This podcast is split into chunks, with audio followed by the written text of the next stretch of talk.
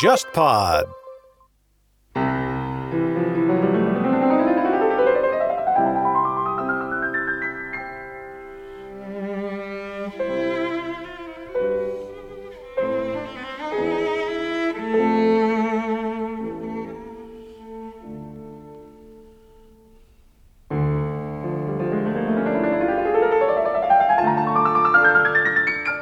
欢迎收听《天方乐坛》，我是顾超。呃，今天呢，我们还是固定的核心三人组，和大家一起聊一聊，呃，关于上海音乐厅最近的一次大修。那么，然后呢，还有一些外延的话题啊。非常欢迎我们的两位老朋友，呃，沙老师和博乔。大家好，大家好。那么说这个上海音乐厅啊，它是中国第一座音乐厅。那么它经历了一年半的这个封闭式的修缮以后，重新开业。然后开业的这个演出呢，是呃谭盾指挥上海歌剧院交响乐团，然后演了一场名为《归来》的一个音乐会。那么这次我们的这个主创，我和沙老师也是事先去采访了上海音乐厅，然后同时呢，也这个很荣幸的成为了开幕演出的这个观众啊，一起体验。所以今天呢，一起聊聊这个体验的观感。然后呢，博强呢可以以他的这个。啊，第三方的视角可以再聊一些别的东西，因为我们知道这个博乔他在这个旅行啊，以前的这个留学的经历当中，都经历过很多的这个世界有名的音乐厅，走遍欧洲。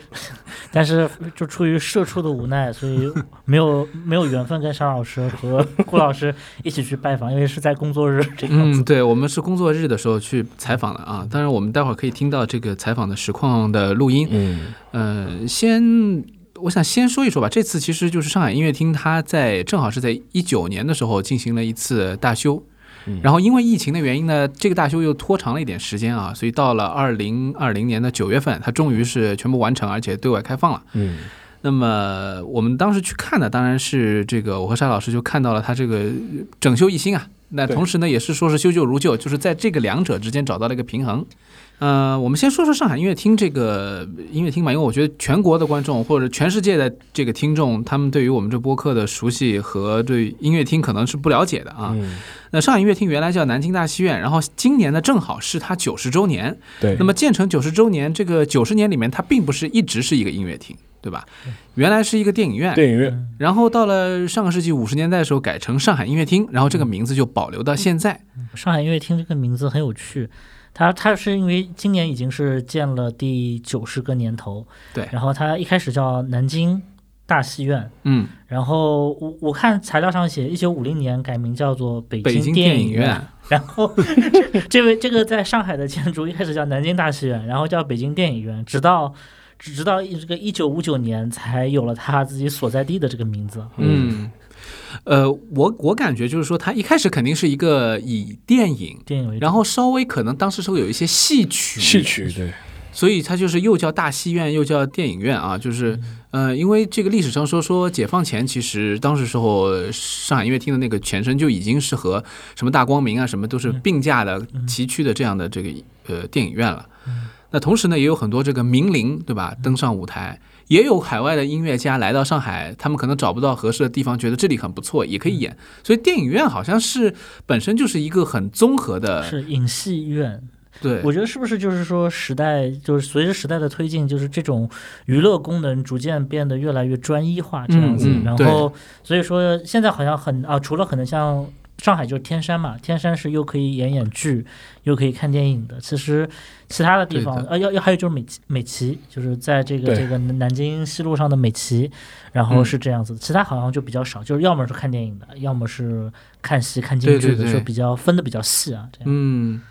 然后正好说到这个，是上海音乐厅，它等于说当时时候有一个纪录片里面提到说，因为为什么要改成音乐厅，是因为当时时候国内可能经济条件也不是很好，五十年代的时候可能需要一些演音乐会的一些表演场所。对。那么这样一个场所，它怎么去找？县城盖一个音乐厅的话，花费太大，所以考虑就是把这样一个电影院改成一个音乐厅。那我觉得这还蛮符合当时的这个现实的，嗯，就是当时时候有这样一个需求。那乐团呢，也是能够为了能够让乐团进去，能够让演出能够进行，所以上海音乐厅其实在那个时候一一开始就五十年代就做了很多的改建或者是一些改造，让它符合这个音乐厅的这个要求。然后比较有名的一件事情，就是在经历了很几十年的这个这个运作之后啊，各种各样的表演、综合表演都在这个音乐厅进行嘛。到了二零零二年九月份的时候，上海音乐厅临时歇业，是进行一个平移工程，这个是它的历史上一个非常呃浓墨重彩的一笔，对吧？因为它这个花了。大半年的时间，对，横跨人民广场，对，从原来的地方移了六十六点四六米，号称啊，然后就是到达了新的地方，就是在现在的这个上海大世界的对面。对，当时时候有很多原因呢，就是我好像看说一一种就是说，好像是因为高架的声音，高架啊，高架离这个音乐厅所在地太近，然后包括这个规划的一个需要，可能音乐厅这个现在这个位置更加的符合它未来的这个定位，那当时时候就搬过来了。平移这件事情，呃，似乎在世界各地其实都有，但是其实并不多见。可能主要是因为，就是说它的整个工程，嗯，其实还是相对来讲比较复杂一点。这样，上海其实有两个。一个是这个我们今天要说的这个上海音乐厅，第二个就是上海有一个玉佛寺，它的大雄宝殿平移过三十米，但是这个确实实实是比较少有。我觉得可能主要原因确实因为，嗯，在上海这个地方，上海音乐厅是一个相对来讲比较地标性的这么一个建筑，它就是在这个人民广场的旁边，而且它也是上海这座城市比较繁华时期的一个见证，嗯，特别是也见证了中国我早期的电影史嘛。它这么一个地方，所以我觉得这个建筑本身比较有意义，所以说才会以一种就是说不破坏它，因为把它拆掉实在太可惜了。然后把它平移过去呢，就是相对来讲是一种就是比较折中的办法，这样子的。嗯，而且我我现在觉得就是说，这个拆除以后，然后再再重建这件事情。已经变得比较普遍了。就现在国内活用那些什么徽派什么老建筑啊，什么来做酒店做什么，其实这个行业已经兴盛起来了。不过音乐厅当时时候这个平移是非常非常难度高的，因为它要等于说把它的这个地地基下面所有的这个支撑的柱子全部都切断，然后在切断之前的一瞬间，你要用这个千斤顶把它给顶起来。当然后面就就其实就好一点了，就是它预设的这个轨道，然后按照这个轨道慢慢的慢慢的把它平移过去就行。但是这个最一开始的这个部分，它的设计要万。无一失，因为一震动的话，可能这个整个建筑就塌了。另外一个就是说，上海音乐厅啊，每一次它的平移也好，大修也好，其实它的外观内部都有都是有改变的。对，这个改变是在它保护它原来风貌基础上进行一些功能性的一些重新的一些构造。比如说，其实现在的这个入口和当时的入口，这个我就感觉颜色啊什么，就是用这个材料已经有一些调整了。呃，然后说到这个上海音乐厅的平移，当然也说到当时时候有一些艺术家什么的给予这个一些呃音乐厅一些希望吧，就是希望这个音乐厅在平移之后能够更好。呃，这次挺巧的一件事情就是，呃，我正好呢陪那个钢琴家张浩辰去参加他们的这个九十周年的一个片子的呃一个拍摄。啊，沙老师后来也因为我们的采访，意外成为了呃一位观众的代表，也也加入到这个拍摄里面。因为那天去音乐厅拜访，其实我我我是应该是什么假司技工的。一个嘛，一一个嘛是拜这个我们那个天方乐坛这个节目所赐，另外一个嘛，因为正好我也去做一下业业务学习的，有类似的任务。对，因为我们可能图书馆也有类似的一些历史老建筑啊，就是可能有类似的一些任务，所以说也是抱着像取取经的这种心态，就是吸取一下经验教训，对吧？嗯，或者是能看看有些东西是怎么怎么能学习的，所以说抱着这样的心态。去音乐厅的，对这个我觉得可以期待一下。大家就是听这节目的时候，这个片子可能还没出来。嗯，然后我我是之前呢也陪这个张浩晨去录这个采访的时候呢，因为张浩晨是九六年的时候，应该他当时的时候只有六岁，他就在上海音乐厅开了第一个独奏会啊，成为了这个一个他的这个职业生涯当中一个起点吧。然后对于很多当时的人来说，也是这么小能够开独奏会很不容易。那天张浩晨就他就说，他说，哎，他说我发现这个其实你们你们不知道，你们可能所有员工都已经不知道了。我是亲历者，就是音乐厅的后台，它其实呢，原来它到休息室的地方是怎么走的呢？它是一个我们可以想象那种就是旋转的那种消防楼楼梯一样的那种简易楼梯，就是后台等于有一个这个旋转的没有什么防护的这种金属的楼梯，然后你走上去以后，旋转上去以后，二楼是它的这个休息室。嗯。呃，这个这个故事呢，当时有音乐厅的人真的都蒙圈了，就是都觉得说，哎，我们真的不知道，因为我们他们这些工作人员都很年轻。然后完了之后，我们这次看那个修缮的一些采访啊记录的时候，其实，在零四年修缮之前，应该是零二年，可能零三年的时候，呃，有人采访了这个小提琴家于丽娜。对，那于丽娜教授他就说，他说他以前是提心吊胆，他说他。这个故事就跟张浩成对上了啊。他说，因为他担心从剧院的二楼休息室沿着陡峭的楼梯走下来的时候，自己会被礼服绊倒。我倒了倒是不要紧啊，但是我手里的这个乐器是经不起摔的。哎，当时时候他提出这种要求，其实等于说在平移以后的大修，我们现在看到就是说，等于是在这次大修之前。音乐厅已经完全把这个东西改过来了。对，当然这次还有新的一些改动，让这个音乐厅更舒服。其实这些微小的动作，真的是就说你在光鲜亮丽的舞台上你是看不到的，因为原先的这个条件，我们想音乐厅它是一个放电影的地方。对，我的想象就是说它的这个后台肯定是很有限的。对，它因为它不需要嘛，它原先是一个放屏幕的地方。那现在它要怎么样服务艺艺术家？其实它也是。呃，螺丝壳里做道场，对吧？怎么怎么能够尽可能的满足这些要求？呃，这个这个真的是下了很大的功夫。要不这样，我们先来听个采访吧。嗯，我们来听一听当时时候我们采访了上海音乐厅的这次修缮工作的具体工作的负责人白志华。那么他呢是为我和沙老师呢介绍了一下这次修缮工作的一个呃可以说是原初和他的一个整个的过程，以及他取得的一些比较大的亮点。大家好，我是上海乐厅修缮工程的项目负责人白志华。嗯，呃，很高兴今天你能接受我们采访。就是首先想，呃，请你能不能讲一讲，就是说这个修缮工作它的背景，当时时候是出于哪些考虑？为什么要做这样一个修缮？嗯，大家知道我们上海乐厅是始建于一九三零年的，那么现在已经有九十岁了。从我们二零零二年到二零零四年的时候，是经历了一次历史性的一个平移。那么这个平移的话，在全国的建筑设计史上面是一个奇迹，那么也为我们乐厅这座建筑增加了传奇的色彩。但是从二零零四年到二零一九年这十五年期间，其实我们并没有经历过一个系统的修缮。那么经过十五年的一个频繁的使用，我们每年接待观众有二十多万人次，那每年推出演出有五百余场。那么这样一个频繁使用的话，对我们的这个建筑本体还有设施设备都造成了很大压力。在修缮之前的话，其实呃我们的建筑跟设备都出现了不同程度的问题。那我们呃在修缮之前是邀请建筑检测，还有呃设备检测，还有舞台设备的检测，包括通用设备的检测，还有消防设备检测以及声学的检测，这些专业的检测单位对我们的这个所有的进行了一个全方位的扫描。经过他们的专业分析，我们呃首先是在建筑上面，那我们建筑上面是出现了老化。以及就是空鼓开裂等等这些情况，除了这些外观上面的问题，我们的呃建筑结构也出现就一定的碳化。那么作为一个老建筑，那它的这个混凝土强度相比于新建建筑的话，也是出现了一些问题。那么机电设备方面，不管是通用设备还是舞台设备还是消防设备，都是全面老化，已经无法满足一个专业剧场的演出需要。不仅如此，它。作为一个就是普通的建筑，它的一些基本使用功能也难以满足我们的实际运营需要了。比如说，我们的电梯经常会出现关人的这种故障，我们的空调经常会出现这个失灵的问题，要么很热，要么很冷，很难去做一个最优的一个调节。那么观众的观演体验跟艺术家的一个表演体验，那相对来说都会受到影响。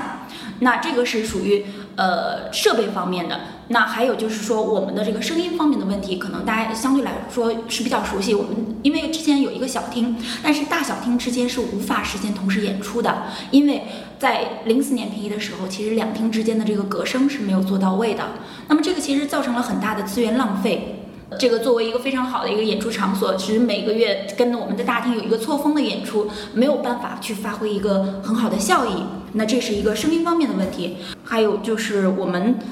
一些配套的设施设备上面也是出现了很大的问题，比如说我们的化妆间比较陈旧，比如说我们的观众的配套一些使用空间也严重不足，那么这个都会制约我们的一个可持续的发展。那么基于这样的一些考虑，我们启动了十五年之后的首次修缮。你也提到，就是因为经历过一次平移嘛，嗯，所以说我就不知道，就是你们当时在修缮过程当中的话，前面前期做了很哪些资料上的准备？因为我都知道。从我的粗浅的认识，我们肯定还会去找老的图纸啊，或者看一些老的一些规划图啊。就是当时的话，你们是去城建档案馆去找这些老的东西来看看过吗？就是我们零四年评议的时候，有一点做的非常到位，就是我们所有的档案资料都非常齐全。我们在我们的自己的档案室里面，不管是立项的这个资料，还是说过程的图纸，还是说最后的竣工图纸，都是很齐全的。所以这个就是说，为我们后续的启动这个修缮提供了一个极大的便利。那我们请各个的检测单位，那么来我们现场进行检测。现场检测之前的话，我们肯定是提供这些资料，提供图纸，然后他们根据图纸来做全方位的一个检测。那包括建筑上面的一些问题的发现，然后还有机电问题的发现，都有赖于这些图纸。那么刚才呃老师说到的这个准备方面的问题，检测是一个非常重要的环节。那么就是基于前期的这个各个块面的检测，我们的设计单位才能够出具具体的实施方案。那么根据这些实施方案，我们再去那个申请立项。这一次音乐厅的修缮的话，它的主要的一些立足点是哪嗯是哪个方面？因为我想我想到的话，一个一个，因为它是个历史建筑，嗯，现在都要说修旧如旧嘛，然后要恢复历史原貌，嗯，但同时呢，就是说它又要兼顾它的音乐厅的声学上的一些考虑，我就不知道在整个过程当中，就是两者是怎么样去兼兼顾它的。我们这次修缮其实是基于我们的一个功能定位，我们因为我们大家知道，我们上海乐厅是一个以那个室内乐还有独奏为这样一个主要的功能定位的一个演出场所，也是一个文物保护建筑。那我们的这个定位就是提升建筑和设备它的一个安全性和专业性，文保建筑的历史性、一个传承性，还有配套设施的标准化跟人性化这样的一个初心跟使命。那么我们真的是在实施的过程中，牢牢的围绕着我们这个初心跟使命去展开开的。我们遇到所有的问题，其实都是。那我们再回过头来看看我们的初心是什么，看看我们使命是什么，然后我们再去做这个，就是采取相应的办法。那么现在，呃，刚才呃沙老师说到我们呃就是如何去平衡它的，其实我们在过程当中遇到一个非常。嗯，怎么说？非常棘手的一个问题是我们作为一个文物保护建筑跟消防的新规之间的矛盾的问题。嗯，这个问题是什么？因为我们刚才说到，我们这个房子是建于一九三零年的，那么九十年前它的这个消防规范跟现在这个消防规范真的是不可同日而语。那现在的消防规范越来越严厉，越来越严格，越来越严格。那么，嗯。我们这次在修缮的过程当中，就面临的一个非常重要的问题，就是文保建筑跟消防的新规怎么样去融合的问题。因为它会有一些先天方面的限制，导致你无法按照最新的消防规范去实施。比如说，我们的观众厅，就我们那非常漂亮的观众厅里面，是不是增加这个大空间的涉水器？我们的很漂亮的东厅里面，是不是增加消防喷淋？以及我们呃非常经典的北厅里面，是不是增加这个消火栓？等等，这些都是按照新规，我们都是要加的。但是按照文物保护法律法规，我们这些就是我们不能破坏这些重点文物保护空间的。那怎么样去寻求一个平衡？其实我们的修缮团队，嗯，做出了极大的努力。我们光是提请呃文物和消防主管部门召开，就是文物专家的还有消防专家的这个协调会，就不下五次，共同帮助我们去呃想办法。来就是达到二者之间的一个平衡。那最终我们其实怎么说呢？我们其实是比较完美的解决了这个问题吧。修缮的过程当中，当然有很多这个难忘的瞬间。就是你有没有觉得哪一个，就是说哪一些修缮的点是让你觉得特别，就是修完以后你觉得特别有成就感的？那么一个就是我们就是大家可能知道的北厅的这个柯林斯柱。那么北京的柯林斯柱，那么一开始我们立项的时候，其实本着这个经济节约的考虑，我们是想修它的这个面层。那么面层剥除之后进行一个重绘，因为它在修缮之前的话出现了很多开裂以及起壳的这种情况，但是实际去实施它，就我们脚手架搭起来实际去实施的时候，就发现它的基层已经比较严重的疏松跟泛黄了，嗯，所以说没有办法，我们把基层跟面层全部铲除重做，那么按照原来的这个工艺手法和流程进行一个恢复。那我们这里要就是要特别跟大家说的一点就是什么呢？我们在现场实施的这个这个匠人，他跟我们二零零四年平移的时候是同一个人，嗯，那么他当时其实也没有图纸，也没有什么方案，也没有照片，他就在现场这样画。其实我们表示，我我其实个人来讲，我是非常担心的。这个我们这么样。重要一个空间，虽然当年画过，但是你这毕竟这么多年过去了，能不能恢复出我们呃想要的这种色彩，就出现之前的这种色彩，这种就是它的这个气势，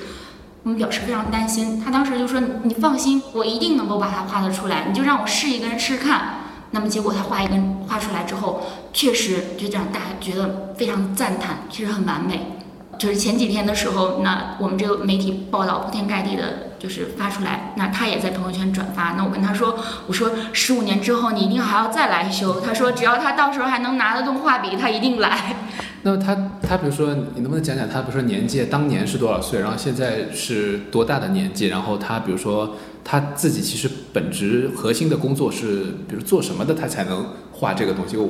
他其实是美院毕业的，那么。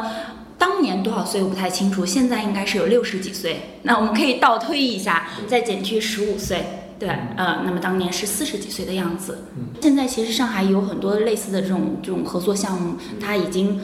呃在这个领域比较知名了。啊，对，是的。所以它其实就等于说有一个细分的这样一个一个领域，它其实就在这个建筑啊或者什么修复上面，它有很多的这种积累，是吗？对，嗯嗯。呃，我们再介绍一下大厅的这个座椅。其实大厅这个座椅的话，我们呃，这个这个座椅它其实并不是一个九十年的原物，它是我们二零零四年的时候采购安装的。那我们就是这个这个座椅，我们现在因为没有画面，我们可以画面它其实跟音乐厅的这个各种特色跟它的这个形象非常吻合。它的这个座椅的弧度，还有它的这个雕花，还有它的这个海上蓝的，就是镶金的这个色彩，就很古典的那种。嗯，这种这种美都是难以言喻的。而且我而且我插一句，就是说，呃，上海绝大部分音乐厅里面，就是上海音乐厅的那个座椅，我一直认为是坐的最舒服的。哦，是吗？呃，而且我我当然有可能是我主观感觉，而且我觉得你就是上海音乐厅那个座椅的间距相对来说也比较宽敞，跟甚至跟一些这几年新造的音乐厅比，坐起来都是比较舒服的。像我们这种人高马大的人坐在里面，其实舒适感，像音乐厅肯定是最好的，尤其是跟上海的一些其他的一些演出场所比的话，我不知道顾超有这感觉吗？对，就是有的人可能比较喜欢那种就是硬度比较高的，有的人喜欢那种很软的，或者坐下去其实就就可以陷下去的，其实。还是不一样啊，每个人的感觉会不一样。确实，我我的印象就是说，相对来说它是有一点弹性，但是也不会让你瘫坐在位置上。对，所以说。但是当时时候，我记得有一个印象，就是我们经常在这里或者做一些活动，或者我们自己来看演出的话，就感觉到这个座椅最大的一个一个小的遗憾就是它外表非常的好看，它呃很古典，而且那个蓝色非常美。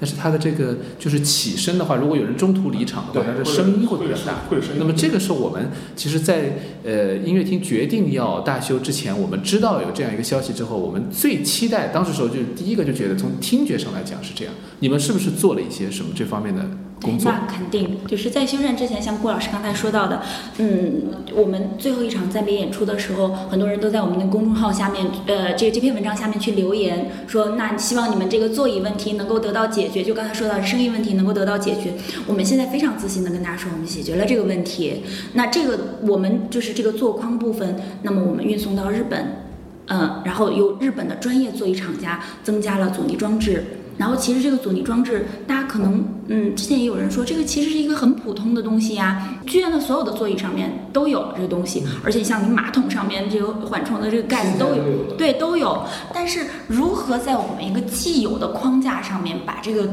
两个阻尼装置完美的嵌入进去，让它的这个稳定性、安全性以及耐久性都能够得到保障，其实也并没有那么容易。就我们反反复复的去跟这个座椅方、座椅的这个修缮方去跟他们确认方案，然后我们就是请专家来一起帮我们把关，过程应该也持续了至少半年之久。嗯，然后最后选择了这个这个日本的这个厂商。嗯，就是像日本的三得利音乐厅的这些座椅，其实都是由他们去，就是他们是一个专业的提供商。哦，对，等于是一个很细分的领域，他就是专门帮音音乐厅、剧场做这种座椅的。对。那么现在他在上海其实也打开了很大的市市场，因为我们大厅的座椅跟小厅座座椅的话，其实都是从他们这里采购的。怎么说呢？其实那个他们这两天也来拜访过我们，进行一个回访，大厅座椅的一个回访。那么看看现场的这个安装情况是怎么样？嗯，当时有一个呃，就是日本这里的一个专家，嗯，他来我们现场就是反反复复的进行了很多次的实地的安装跟测量。那么呈现出来的这个敬业度跟专业度都是让人非常放心的，嗯，这个也是我们选择他们的一个最主要的一个原因吧。嗯，所以一个小小的阻尼，其实你们也是等于是货比三家，通过各种考证，包括因为找到这种厂商，你要有他的联系方式啊，要有他的这些信息，他到底人在哪儿了吧？这个这个其实还是也花了很多功夫了。对，是，确实是。那么，因为这个阻尼装置的话，是我们座椅修缮的其中一个比较重要的块面。那我们这个座椅修缮其实还有其他几个重要的组成部分，比如说我们的这个油漆。大家知道，就是在修缮之前，我们的这个油漆基本已经脱落的，嗯，就就是什么很斑驳了。那那原来它其实我们翻看历史照片，非常就是最初的那个色彩应该是金比较多，然后里面是有一些擦色的这种黑漆。那么在修缮之前已经颠倒了，呃，金色比较少，黑色比较多，那油漆基本都脱落了。所以这次的这个油漆的这个样板，我们至少确认了十稿，那么反反复复做了很多个版本，拿到我们现场给到我们以及我们的这个设计师进行确认，就是张明事务所的设计师进行一个确认。刚才顾老师说到，就是如何让它坐上去感觉软硬适度，既不能塌下去，然后也不能说就是非常硬。啊，这个舒适性是都都是比较差的。那么这个胎坐胎以及备胎的这个，嗯，它这个胎的一个弹性以及它的就是就各种指标也是经过一个详细的把控的。还有布料，布料也是我们嗯值得跟大家去分享的。这个布料的话，大家知道我们这个这个厅是一个文物保护建筑，这个厅里面的这个声学效果在评过来之后已经。在我们这个音乐厅领域，在这个剧场领域领域已经有一个比较骄傲的一个成绩。那我们因为在文保建筑里面相对来说没有其他可以就是那个修缮的东西，只有座椅的这个牺牲性能会对这个厅的声学效果产生影响，所以我们对它的面料选择上非常谨慎。那么对于这个座椅的面料的牺牲性能，我们提出了一个明确的要求。我们的这个合作商按照这个要求进行一个座椅布料的制作跟这个安装。那么在安装之后，我们就正式到现场安装之前，我们让他们提供了二十把座椅在一个标准声学环境之下的一个检测报告。那么这个检测报告显示，它的这个座椅的牺牲性能是远远优于我们的一个呃设计要求的。所以我们有理由相信，我们整个厅的一个声学效果，就是它的混响时间，那么在相比于修缮之前是有一个提升的。好的，这个采访听过之后呢，我们接下来也聊一聊这个实地探访的一个感觉，因为那个当时采访的时候也有机会看了一看，然后呢，完了之后呢，开幕音乐会里面我们又听了一下啊，呃，当然要说到就是说，首先我觉得对我来说。印象最深的就是这一次的音乐厅的修缮当中，为观众做的一件很重要的事情，就是把很多原来会制造声音的东西变得没有声音。嗯，那么呃，白志华跟我们介绍了，其实他们这次是用了这个和三得利音乐厅一样的这个供应商来帮他们改造这个座椅的阻尼。那么这个阻尼机制有了以后呢，整个的大家就是平时如果说真的是上厕所或者提前离场，他起身的话是不会影响到其他人了。这个是我以前参加这个上海音乐厅的音乐会的时候，观众最担心的。一件事情，呃，然后呢，我们在采访的时候，邵老师，你还记得我们兜了一圈，后来其实发现了一个特别的地方，就是他们的这个音乐厅的这个两侧或者后面的这个出入口的门，其实也重新换了，然后变厚了，变厚，隔音。然后也是没有声音的，对的，嗯，这个其实我觉得就整个的这个效果会有一个很大的提升，这是我觉得对观众来说最重要的。哎，我那我反问一下两位，因为两位都已经去听了开幕音乐会嘛，对，就是从声音的角度上讲，当然就是你不可能说绝对的说呃有变化或者没变化这样子，但是会有会有感觉不同的，那就哪怕是心理上感觉哎好像跟以前不太一样了。我最大的感觉不同就是听音乐非常放心。放心，就是你听一首曲子，你没有其他的杂音，很少。对，呃，而且就是说，我觉得音乐厅，因为它现在的这个处理，它比如说它有一些什么这个地毯什么的，当然这个地毯，我们说对于声音到底是有什么样的帮助，我也不敢说。但是我觉得至少掉东西。这件事情，我们在音乐厅经常碰到掉东西。上海的很多音乐厅，因为它都是木地板，掉东西都是啪啪啪的。对。但是呢，现在就是它这里呢，反而有一个好处，就是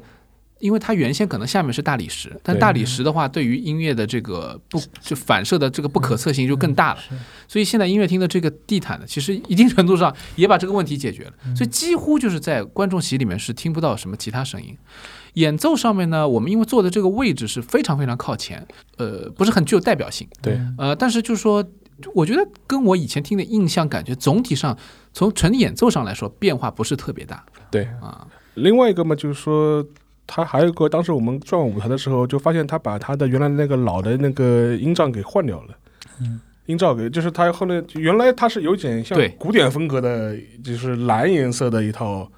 东西，他现在是完全是换成极简风格的白色的纯白色极简风格的东西。对，当时我们好像也问过他，当时为什么就是不考虑就是尽量还是恢复原来的那个风格，感觉跟那个音乐厅整整体的建筑风格上可能更搭一点。当时可能也讲了讲，可能也是一些技术上的考虑，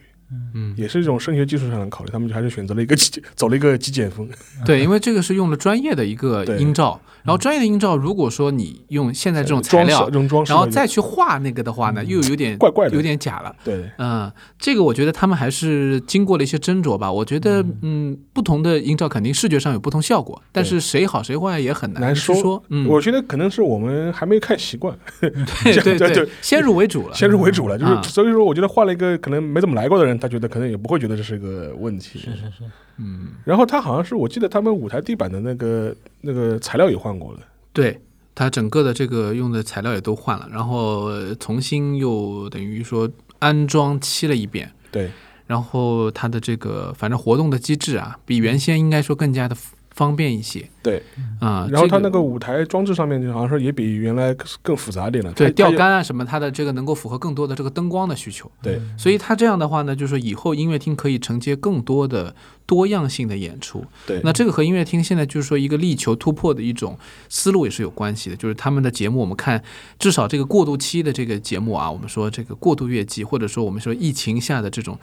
比较艰难的这种节目策划，他们还是用了很多就是说新鲜的元素，很多接近年轻人的东西。那么这个也是和我们现在想象，就是说零二零三年的时候，零四年的时候，他们平移的时候，呃，他们在上海几乎是就是我们说叫。没有敌手，对吧？就很很少有就跟他们同样竞争的，像大上海大剧院跟他们定位完全不一样。但是，呃，如今我们再看，已经有东艺，然后有上海交响乐团音乐厅，有文化广场，对吧？这都是在他们非常近的这个市中心这个范围里面的市区范围里面。那么郊区的剧院还有很多很多。保利对大宁啊，大宁大宁也是对大宁稍微偏一点，但是也市区里面的。然后还有我们城市剧院等等等等。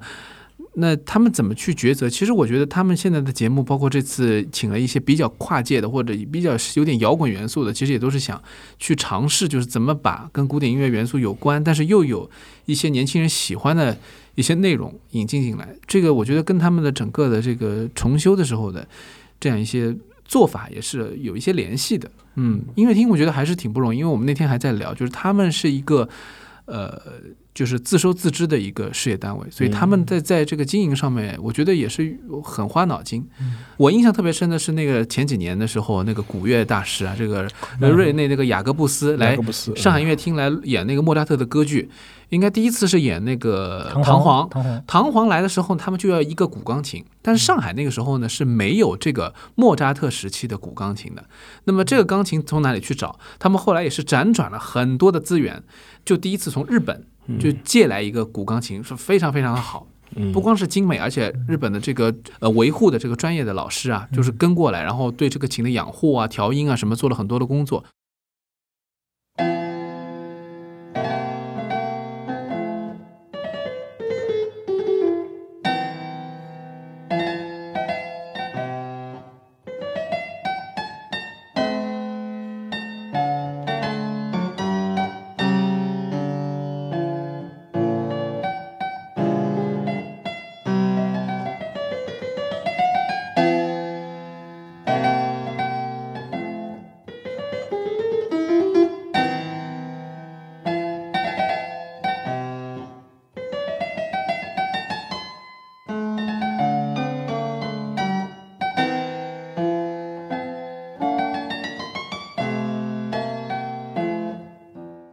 大师就非常满意，演出效果很好。然后等到后来，雅各布斯再去上海大剧院演出第二次演出的时候，应该是演的是《女人心》还是什么？那个时候再还是要这个钢琴的时候，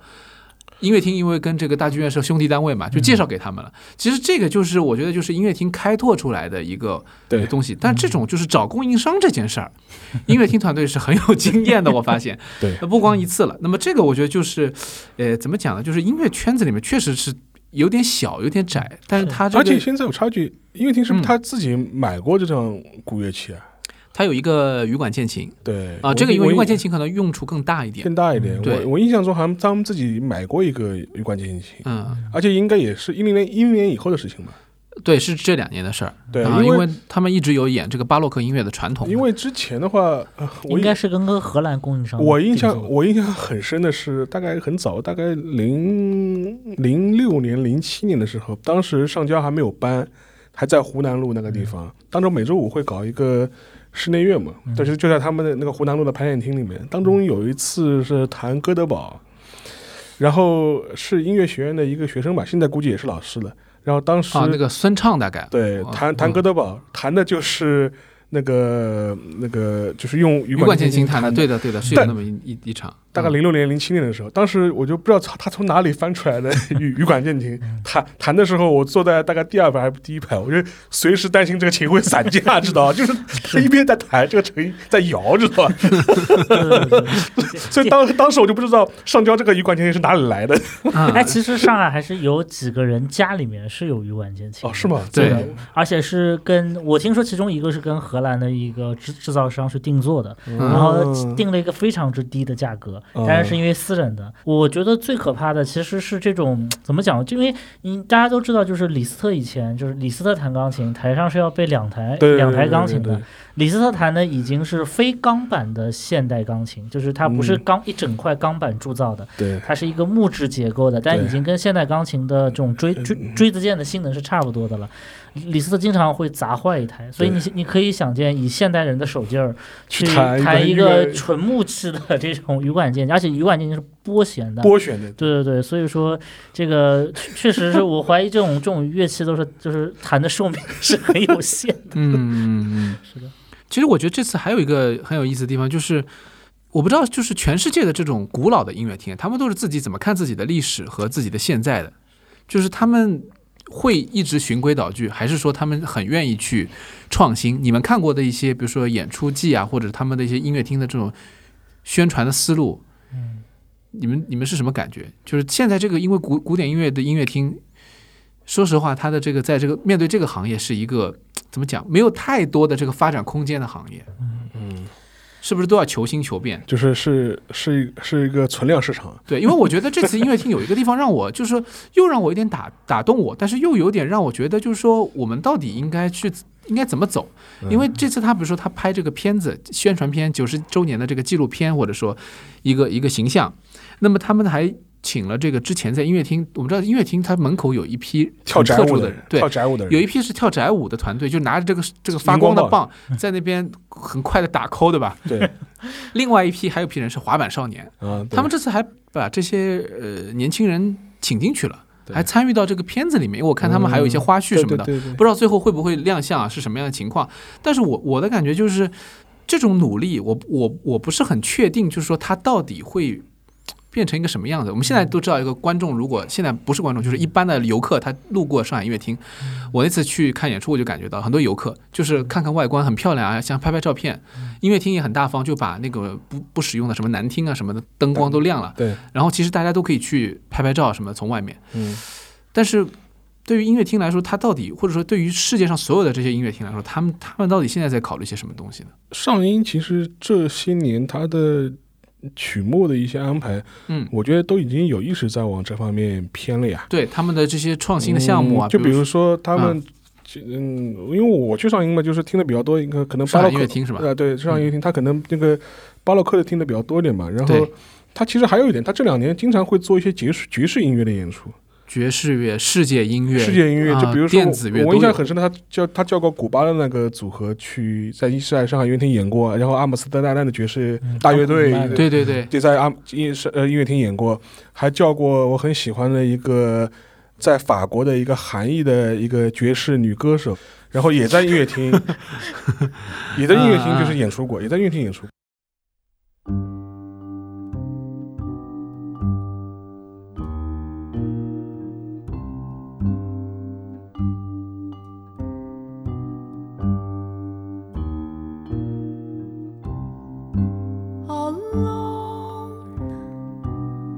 Lost in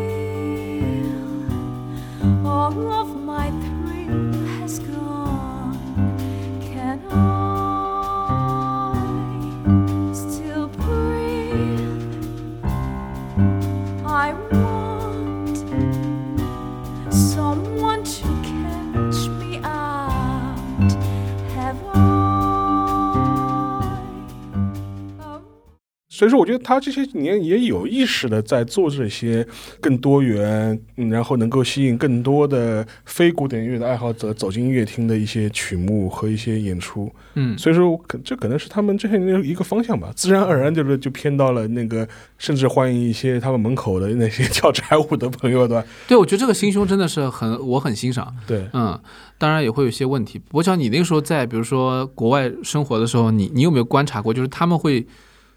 做些什么样的尝试去吸引年轻人？我觉得怎么去包装？国外音乐厅最大的问题和心结，其实就是他们就是音乐家站在台上往底下一望，都是白茫茫一片，就都是白头发的老头儿，嗯所以他们一直也很担心，就是说观众如果这批观众总有一天会全部老全部老去，甚至这个逝去，那之后呢，音乐厅由谁来？但是又另外一派观点嘛，就是古典音乐可能是一个。